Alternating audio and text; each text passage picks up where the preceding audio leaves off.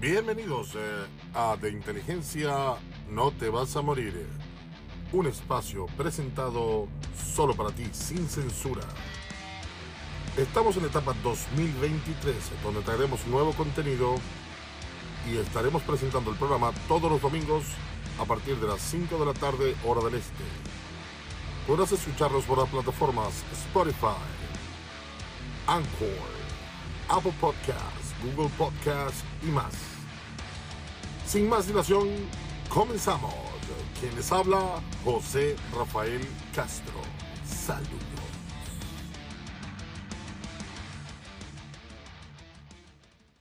Saludos amigos y amigas y amigues pendejes. Tremenda rellena.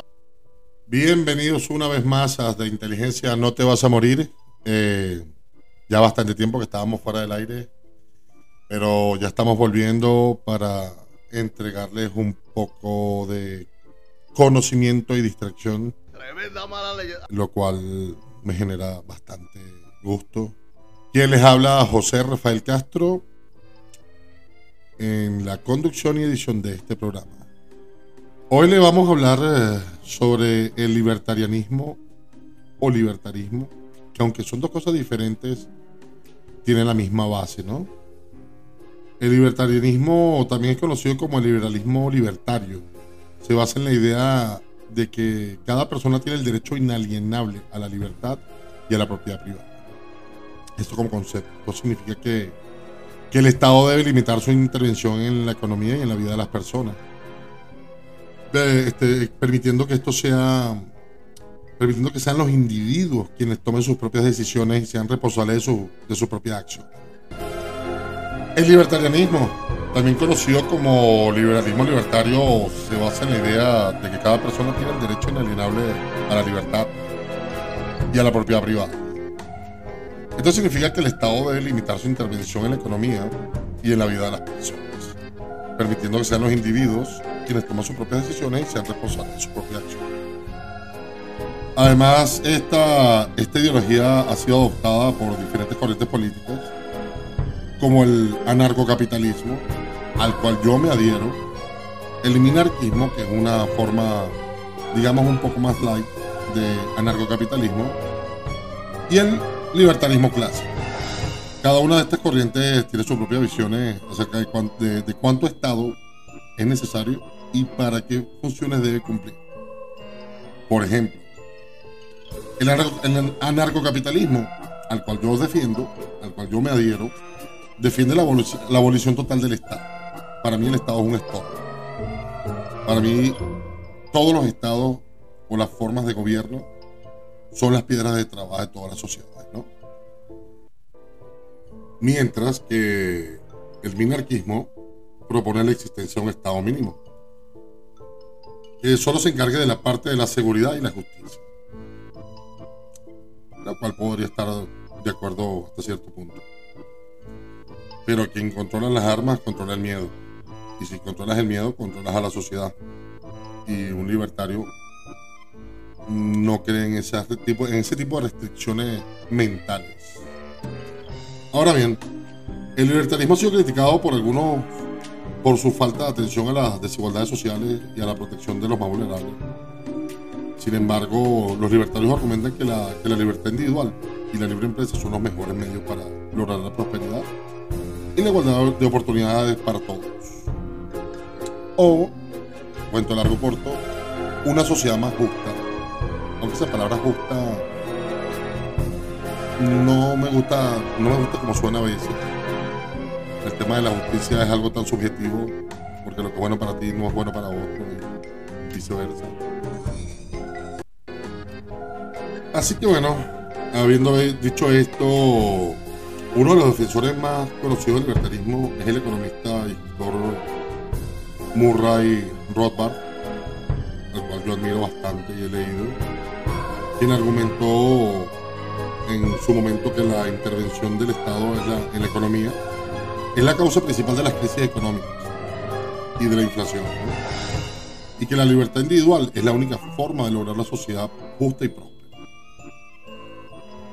Yo, yo desde hace mucho tiempo desde que me, digamos, me alié, a, alineé, perdón, desde que me alineé al pensamiento libertario, he tenido muchos referentes que son bastante importantes y, con los cuales concuerdo mucho, eh, como tenemos a, al ex congresista y candidato presidencial de los Estados Unidos, Ron Paul, del quien acabamos de hablar, de Murray Rothbard, economista y autor de la teoría política, Ayn Rand, autora y filósofa política atea, militante.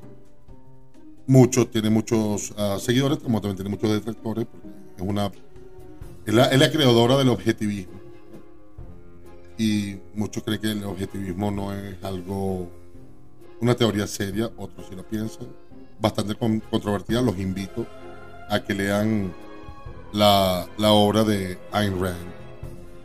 Eh, que no recuerdo ahora cómo se llamaba en español, pero uno de sus mejores libros que lo recomiendo como libro de cabecera para el objetivismo es Atlas uh, un libro bastante controversial, como lo quieran llamar. También está Friedrich Hayek, economista y filósofo político. Milton Friedman, economista y ganador del Premio Nobel de Economía. También está Gary Johnson, ex gobernador de Nuevo México y candidato presidencial de los Estados Unidos. Ben Gillette, eh, mago y, digamos, una personalidad de la televisión. John Stossel, periodista y personalidad de televisión también. Justin Amash, ex de los Estados Unidos. Peter Thiel, empresario y filántropo. Javier Milei, eh, economista y hoy en día político contradictoriamente pertenece ahora a la casta, pero evidentemente no, so, no se define como parte de la casta política, ni, lo de, ni de los empresarios, ni, ni lo de los chorros, como dice él. es un, es un, un, personaje realmente, bastante inteligente, bastante capacitado, un tipo súper inteligente, eh, que entiende la economía como parte fundamental de su vida y, y es bastante difícil, de bastante difícil eh, tener un debate con él acerca de economía.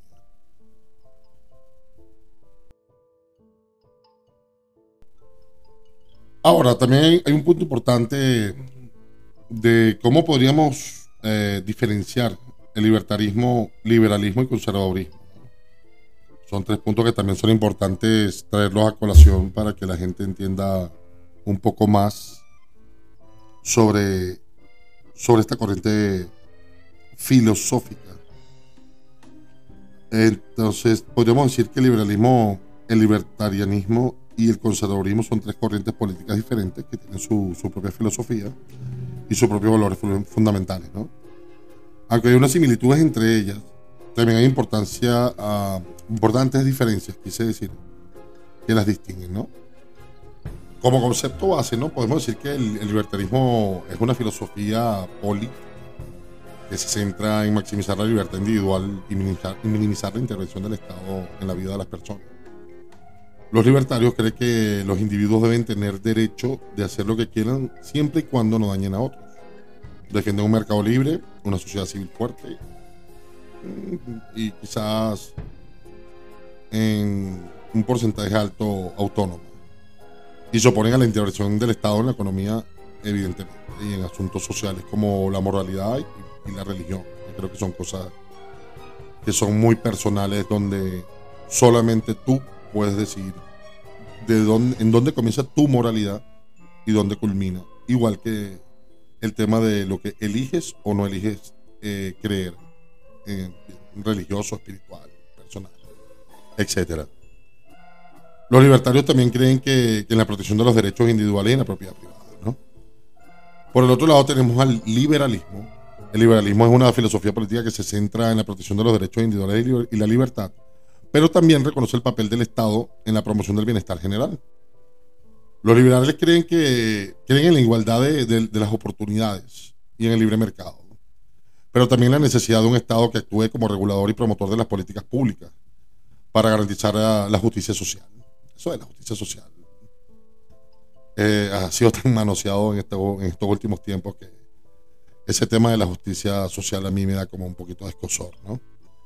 Los liberales también creen en la protección de los derechos individuales y la propiedad privada.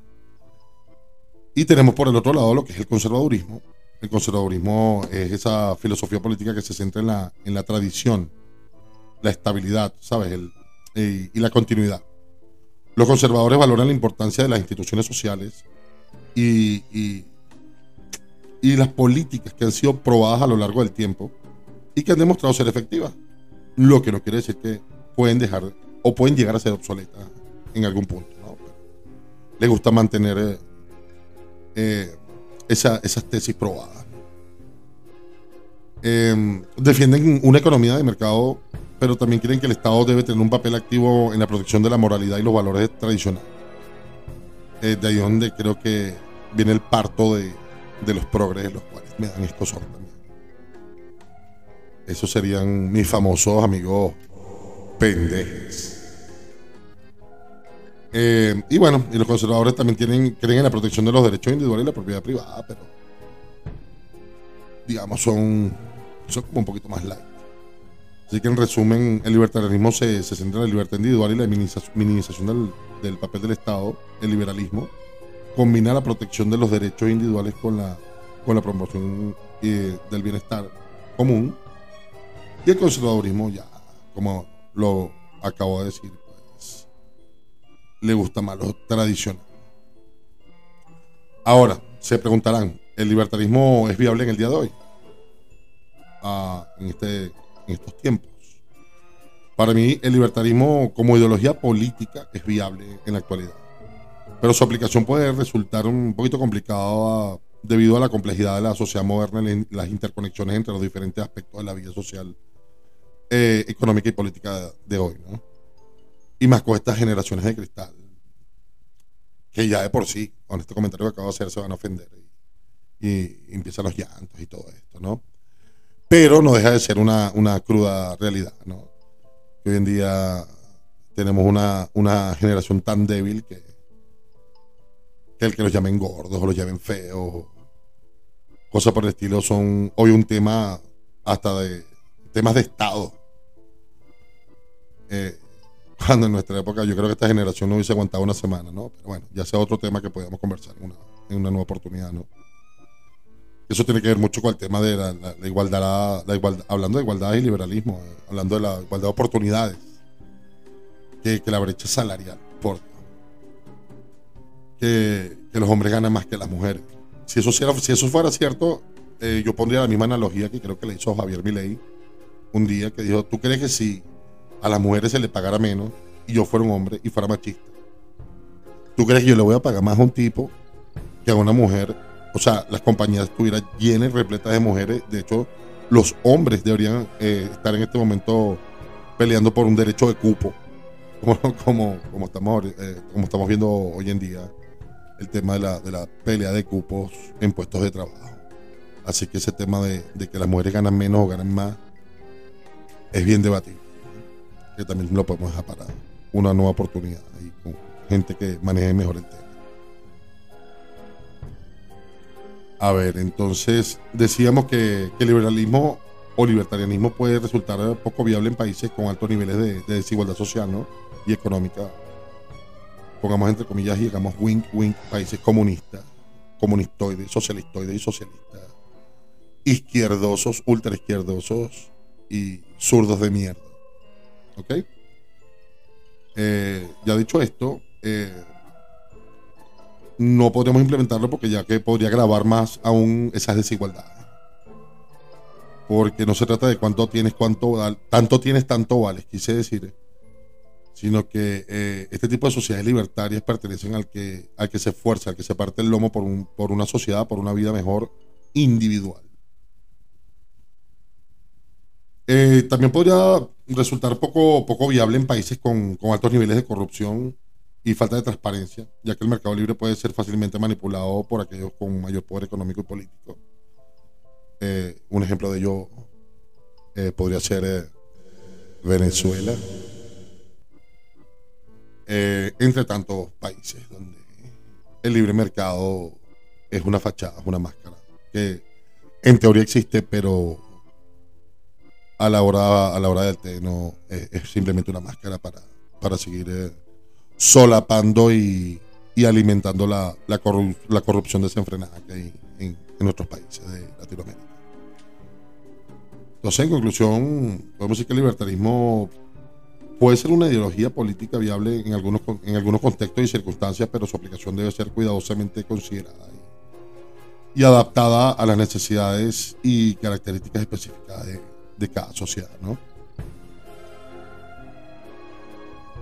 ¿Cuáles son las principales políticas que un gobierno libertario debe implementar? Yo creo que eso es una buena pregunta que deberían uno hacerse siendo libertario o no. Porque sí, aunque no sea libertario, siempre es bueno informarse de todas las tendencias políticas y filosóficas e ideológicas que estén a tu alrededor para, para poder opinar o criticarlas, ¿no? Yo creo que los gobiernos libertarios se basan en, como ya habíamos dicho, en la, idea de la libertad individual y la, minimización del, de- del papel del Estado en la sociedad. Entonces yo, yo considero que las principales políticas que un gobierno libertario debe implementar eh, deberían incluir la, lo- primero la reducción del tamaño y el alcance del Estado. Un gobierno libertario debe reducir el tamaño y el alcance del Estado eliminando agencias y programas gubernamentales que no son esenciales. Llámense ministerios. Deberían haber uno, dos, máximo tres. Eh, porque uno debería ocuparse de la parte de, de la protección ciudadana, la parte de justicia y la parte de educación. Para mí yo creo que eso es más que suficiente. No como, vuelvo a poner el ejemplo de Venezuela, que hay como 70 ministerios, porque hay que estar creando ministerios para poder crear puestos de trabajo, porque es un gobierno inútil. Un gobierno de alimañas. Eh, y bueno, eso, eso por, por ese lado, ¿no? Eh, esto, esto incluiría reducir el número de regulaciones y trámites burocráticos también, así como limitar la capacidad del Estado para intervenir en la economía, reducir el gasto público. Se podría utilizar eh, un sistema de economía a la chilena que bastante bien funcionó, que es eliminando el gasto público casi en su totalidad y dejándolo en manos privadas. Eso lo podremos discutir más adelante. Otro punto podría ser la protección de los derechos individuales. ¿En qué sentido? Un gobierno, un gobierno libertario debe proteger los derechos individuales, incluyendo los derechos de propiedad, propiedad privada, la libertad de expresión, que realmente sea libertad de expresión total. Aunque a mí no me guste algo, yo, yo daría la vida porque la persona se expresa, aun cuando me moleste. Así decía Voltaire. Eh, libertad religiosa y libertad de asociación, ¿no? que eso está estipulado en, casi todas las constituciones de, nuestro hemisferio. Esto también incluiría la eliminación de las leyes que restringen estos derechos, así como la, protección contra la, violencia y el acoso. Podríamos agregar acá, no sé, la promoción de un, de un libre mercado. Un gobierno libertario debe promover el libre mercado sí o sí, eliminando las barreras comerciales y permitiendo que las empresas compitan libremente. Esto incluiría la eliminación de impuestos. Eso es súper importante. De hecho, los lugares o los países del mundo con mejor prosperidad económica son los que no tienen impuestos o los tienen al mínimo. Ejemplo de ellos, Andorra. Es un buen ejemplo. Porque todo el mundo huye a Andorra. O no huye, todo el mundo se refugia en Andorra. Porque en Andorra el tema de los impuestos es casi nulo. ¿Y qué genera eso? Seguridad económica. Seguridad de prosperidad. Sabes que tú puedes montar un, un- negocio, generar empleo, pero también tener beneficios, porque yo creo que en este mundo nadie monta un negocio este, y es tan filántropo como para, bueno, ok, voy a montar un, negocio para, para hacerlos todos millonarios menos yo. No, así no funciona. Eh, ¿Qué otra cosa? Bueno, como había dicho, eliminando las barreras eh, eh, burocráticas, ¿no? Eh, eh, esto incluiría también, yo creo que las regulaciones que limiten la capacidad de los empresarios a innovar y a crear empleo. Otro punto importante, protección de la seguridad nacional. Un gobierno libertario debe proteger la seguridad nacional, incluyendo la, las defensas contra las amenazas externas, como ya había mencionado, y la protección de las fronteras. Yo creo que esta es la única parte vital que tiene un Estado. ¿no? Esto se lograría a través de un, de un enfoque estratégico en la defensa y la seguridad en lugar de la presencia militar global. No necesitamos policías mundiales. La, la protección del medio ambiente también es un tema que, que el gobierno debería sí meterle la mano, este, como para evitar la deforestación de nuestros bosques, como el arco minero en Venezuela, que esa Amazonas la tienen destruida por la minería ilegal. Eh, no tanto por lo que se pueda sacar de ahí, sino lo que podemos proteger como nu- nuestra, nu- nuestra, nuestra identidad, nuestra fauna, nuestra flora, lo, que es nuestro. ¿no? Eh, bueno, y, también esa protección del medio ambiente debería venir a través de, la, de, incentivos eh, a través de la, de la propiedad privada, ¿no? la responsabilidad individual, en lugar de regulaciones gubernamentales como tal. Es como hacen aquí en los Estados Unidos, que son unos, unos- unos programas de incentivos económicos para la conservación y la protección del medio ambiente, como son el tema de los paneles solares. El gobierno a veces paga, si no es el 100%, te paga el 80% para la instalación de paneles solares y, y todo lo que es el sistema completo de almacenamiento de energía. Porque evidentemente al salir tú del, del grid, de, de la red energética del, del Estado, eh, eres una carga menos y reduce la huella de carbón, el gobierno tiene menos responsabilidades a nivel social. Y, en, y a nivel de gastos operativos, pues también tú le bajas la carga al gobierno y así la economía funciona muchísimo mejor. Eso como parte de los incentivos. ¿Cuáles son los principales desafíos que enfrenta el, el libertarismo en la actualidad y cómo se pueden superar?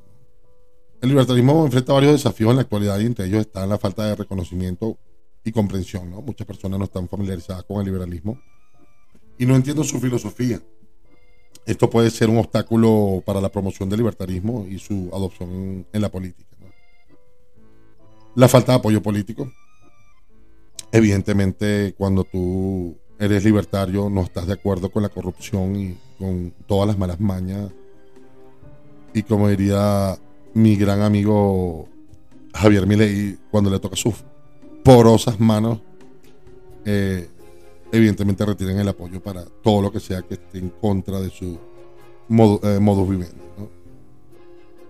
Eh, la falta de recursos financieros, el libertarismo no cuenta con, el mismo nivel de, financiamiento que otros partidos políticos, lo que dificulta la promoción de sus ideas y la, participación en las elecciones. La complejidad de la política es un factor. El libertarismo se basa en una filosofía de, libertad individual y limitación del poder en el Estado, pero puede ser difícil implementar en la política práctica debido a la, a la complejidad de los problemas sociales y económicos.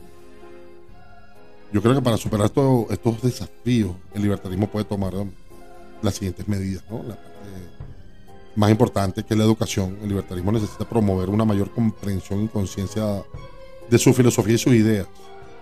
Esto se puede hacer a través de la, de la educación y la promoción de debates y, participación en los medios de comunicación y redes sociales. Pues, la participación política. El libertarismo necesita más participación en, política a nivel local y nacional. Esto puede incluir la creación de más partidos políticos libertarios y la participación entre otros partidos. Eh, financiamiento. El libertarismo necesita más recursos financieros para, para promocionar sus ideas y participar en las elecciones. Esto se puede lograr a través de, una- de donaciones y de establecimientos de organizaciones que, que apoyen al, al- libertarismo. ¿no? Eh, la implementación gradual. Yo creo que, aunque muchos no estén de acuerdo con el gradualismo, pero yo creo que sí, la implementación gradual del libertarismo puede ser eh, eh, de manera gradual, comenzando con políticas específicas que promueven la libertad individual y la limitación del poder en el Estado. Y luego expandirse gradualmente a otras áreas, ¿no? Entonces, yo creo que esa es una, una forma de, de cómo el libertarismo puede superar esos desafíos en, en estos tiempos, en estos tiempos que corren. Entonces, am, a lo largo del podcast hemos explorado las principales ideas del, del libertarismo, así como los desafíos que enfrenta en la actualidad. Hemos hablado sobre la importancia de la educación y la participación política para promover las ideas libertarias y así como la necesidad de recursos eh, financieros para hacerlo posible. También hemos discutido cómo el libertarismo puede ser implementado de manera gradual en la política.